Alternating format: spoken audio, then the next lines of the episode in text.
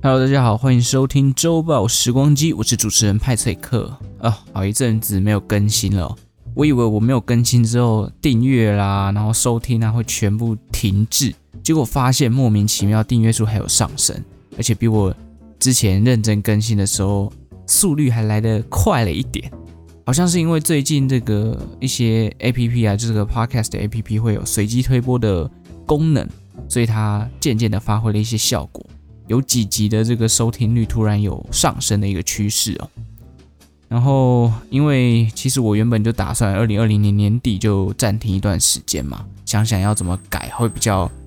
有人要听，我没有了，就是想想要改一些什么样的内容会比较好。那。加上最近工作开始有一些新的任务，所以就比较不平呃不不固定的更新的频率，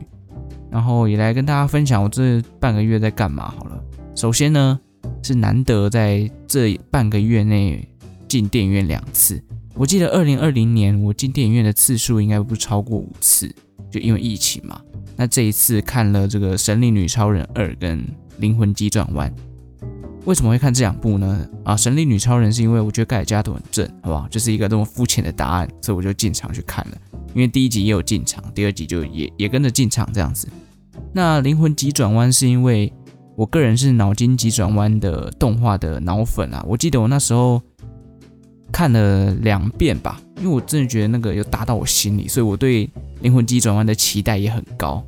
那我自己看完后来觉得还是脑筋急转弯比较打动到我。但不是说灵魂急转弯不好看啦，因为他们两个都是比较在讲生活一些你可能忽略掉的，不管是情绪啊，不管是小事之类的。所以我觉得，如果当你的生活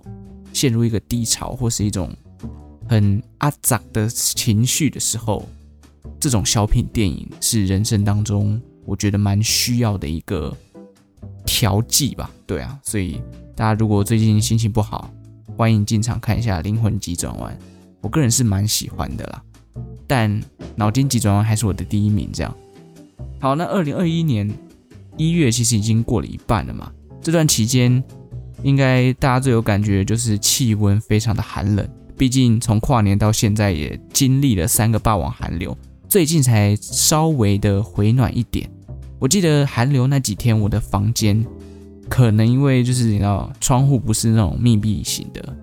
最低温可以来到十度哦，我的我的室内温度，然后我又没有暖气什么之类的，所以我真的不知道我在睡觉的时候是怎么样度过这么冷的的环境，反而我还觉得外面的温度比我房间的温度来得高。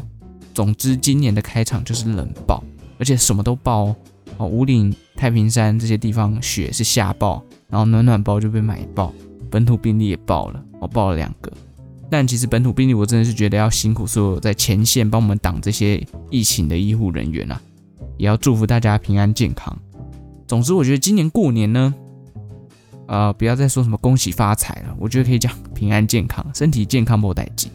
我觉得会比较好。毕竟你身体健康，你才有那个本钱来花钱嘛。不过现在办理还是太早了一点啦。我们今天应该要继续 focus 在我礼拜二就已经写好的内容。我们来聊聊跨年烟火，台湾的首选，台湾的地标台北一零一的一些故事。那为什么突然要提到台北一零一呢？当然还是要回扣到历史上的今天这个主题。其实就像我前面刚刚讲的，这个本我在礼拜二就写好了，不过我一直没有时间录，到现在才要来录，已经是已经是一月十六号礼拜六了。那一九九八年一月的时候呢，当时的台北市市长陈水扁他主持了台北一零一的动土仪式。距今一九九八年到现在也有二十几年的历史了，所以呢，我们今天就来聊聊台北一零一好了，一些我自己的感想啊，然后一些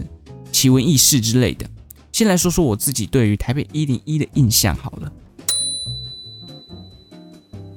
我记得我那时候刚来台北读书的时候，第一次到台北。不是先认哦，台北车站什么之类，我是先看到哇，台北一零一耶，然后到台北的感觉这样，这算是我跟台北一零一的初次真人见面啊、那时候根本就还不知道台北一零一是干嘛的啦，只知道每年呢也会办跨年烟火秀这样。后来是有一年大二还大一哦，我有点忘记了，因为我的朋友是 S H E 的脑粉，真的是脑到爆的那种，邀请我当天就是。到现场去参加台北的跨年，因为那一年的压轴就是 S.H.E 这样。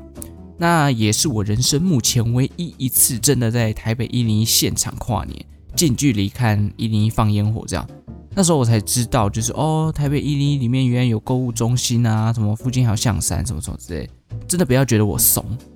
因为我真的不是台北人哦，我就不知道，不知道哦，他可能是商业大楼这样，我根本就不知道他实际上在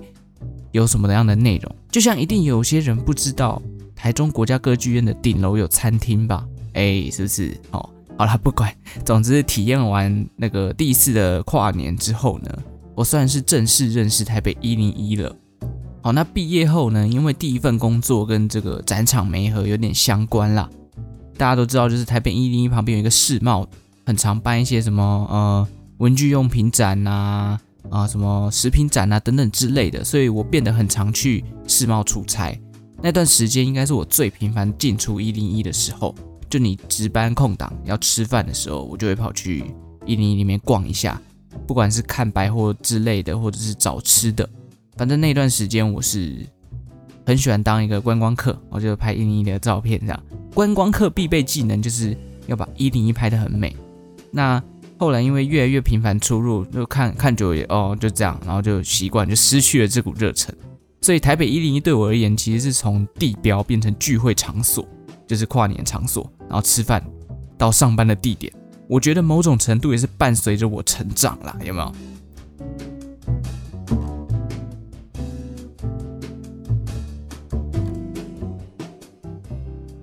好了，这大概是我对于台北一零一简单的印象跟定义。那么接下来派翠克要来跟大家分享这个一零一的冷知识。好了，大家知道现在台北一零一是世界排名第几的摩天大楼吗？他当初是有当过第一名啊！他当初盖好，二零零四年的时候是以五百零八公尺超越当时最高的这个双峰塔。那如今呢，他已经陆续被超车，掉到第十名了。现在世界前三高的建筑分别是第三名麦加皇家钟塔饭店，第二名的上海中心大厦，以及第一名的杜拜的哈利法塔。前十名呢，哦，有一半是中国的建筑。糟了，是世界奇观，有没有这种感觉？就是都都集中在中国。然后台北一零一呢，它的烟火跨年烟火是在两千零四年的十二月三十一号正式启用后就一直都有放。今年差点因为这个疫情终止嘛，就是大家都在评估说跨年要不要停办。不过还好台湾防疫算成功啦。二零二零年台北一零一的烟火依旧灿烂夺目，持续。已经迈入第几年？十七年了，对，继续一直继续放下去这样。不过听说一零一这栋摩天大楼原本没有打算要盖这么高，甚至是一开始不是单一一栋，而是要盖成多栋的建筑。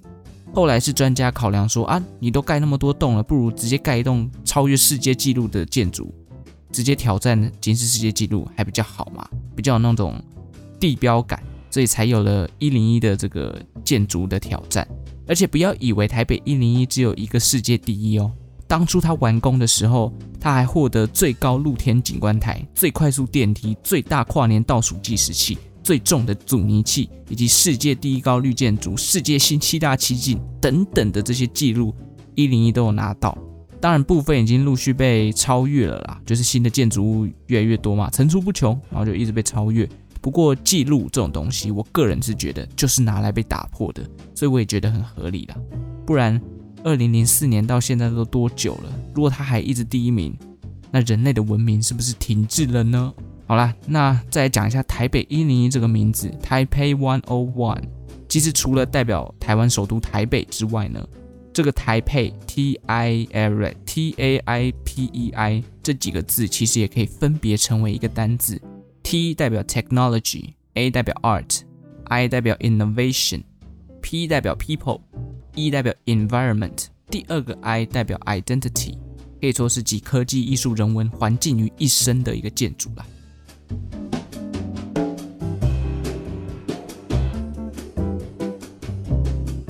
那台北一零一里面，除了商场啊、顶楼的观景餐厅之外呢，其实中段大部分都是一些国际企业啊，或是大型公司入驻在里面，包含像是 Google 这个很有名的公司，就是在一零一里面，还有一些国外的证券商啊、国际企业等等。那刚刚讲到这个景观餐厅，我个人是还没有去过啦，但之前有查过，我上去的价钱好像不是很便宜，所以我觉得它可以当成一个小小的愿望啊，因为我蛮想上去看看的，但前提是要有对象嘛啊，这样才有意思，不然上去看夜景，我直接上到某一个高山上看夜景也不错啊。哎呦，这谁的车子在叫呢？哦。好了，那最后再来分享一个都市传说，这个是我爬文看到的，但我觉得，嗯啊，好吧，据说台北一零一的形状其实有驱邪的功用，驱什么邪呢？我听说很久以前有一则新闻是说台北的某高级饭店闹鬼，甚至是登上全球十大闹鬼饭店。那原因就是老一辈有说那个饭店的旧址原本那里边不是饭店，在日治时期的时候它是一个刑场。所以那个戾气很重，那这个都市传说后来就演变成为为什么要盖台北一零一？你有没有发现台北一零一的外形是根据一种驱邪的法器叫做九节鞭所打造的？那九节鞭我有去查过啊，它是五财神他的法器。此外也有很多其他神明也拿类似的武器这样子。总之大家可以去 Google 看看九节鞭的图片，是不是很像台北一零一呢？但是我个人觉得最像一零一的还是洗瓶刷啦，有没有放烟火之后你不用放在旁边对照，根本一模一样。好了，这个驱魔的讲法，其实我觉得还是很正向，就代表它的这个正气很够嘛。而且事实上，台北一零一在设计上面的理念，也当然都会朝这个正向的想法去发展，包含一些东方的传统啦，然后一些什么富贵啊、吉祥饱满啊、发财啊等等这些东西。譬如说，它在建筑的结构上面，就是以中文的吉祥数字八这个单位做一个一个结构的单位，然后总共有八组，每一组就是层层接续上去，那外观上面就是一块就是八八层楼，八层楼，八层楼，就是融合了这个竹子节节高升的意象啊。希望这个台北一零一能够步步高升的感觉，那也是希望这个一零一的光景能够延绵不绝。好，那其实不管是设计理念，或者是刚刚前面讲的什么正正邪的这个都市传说，我觉得毕竟都是说法。当然，这个说法，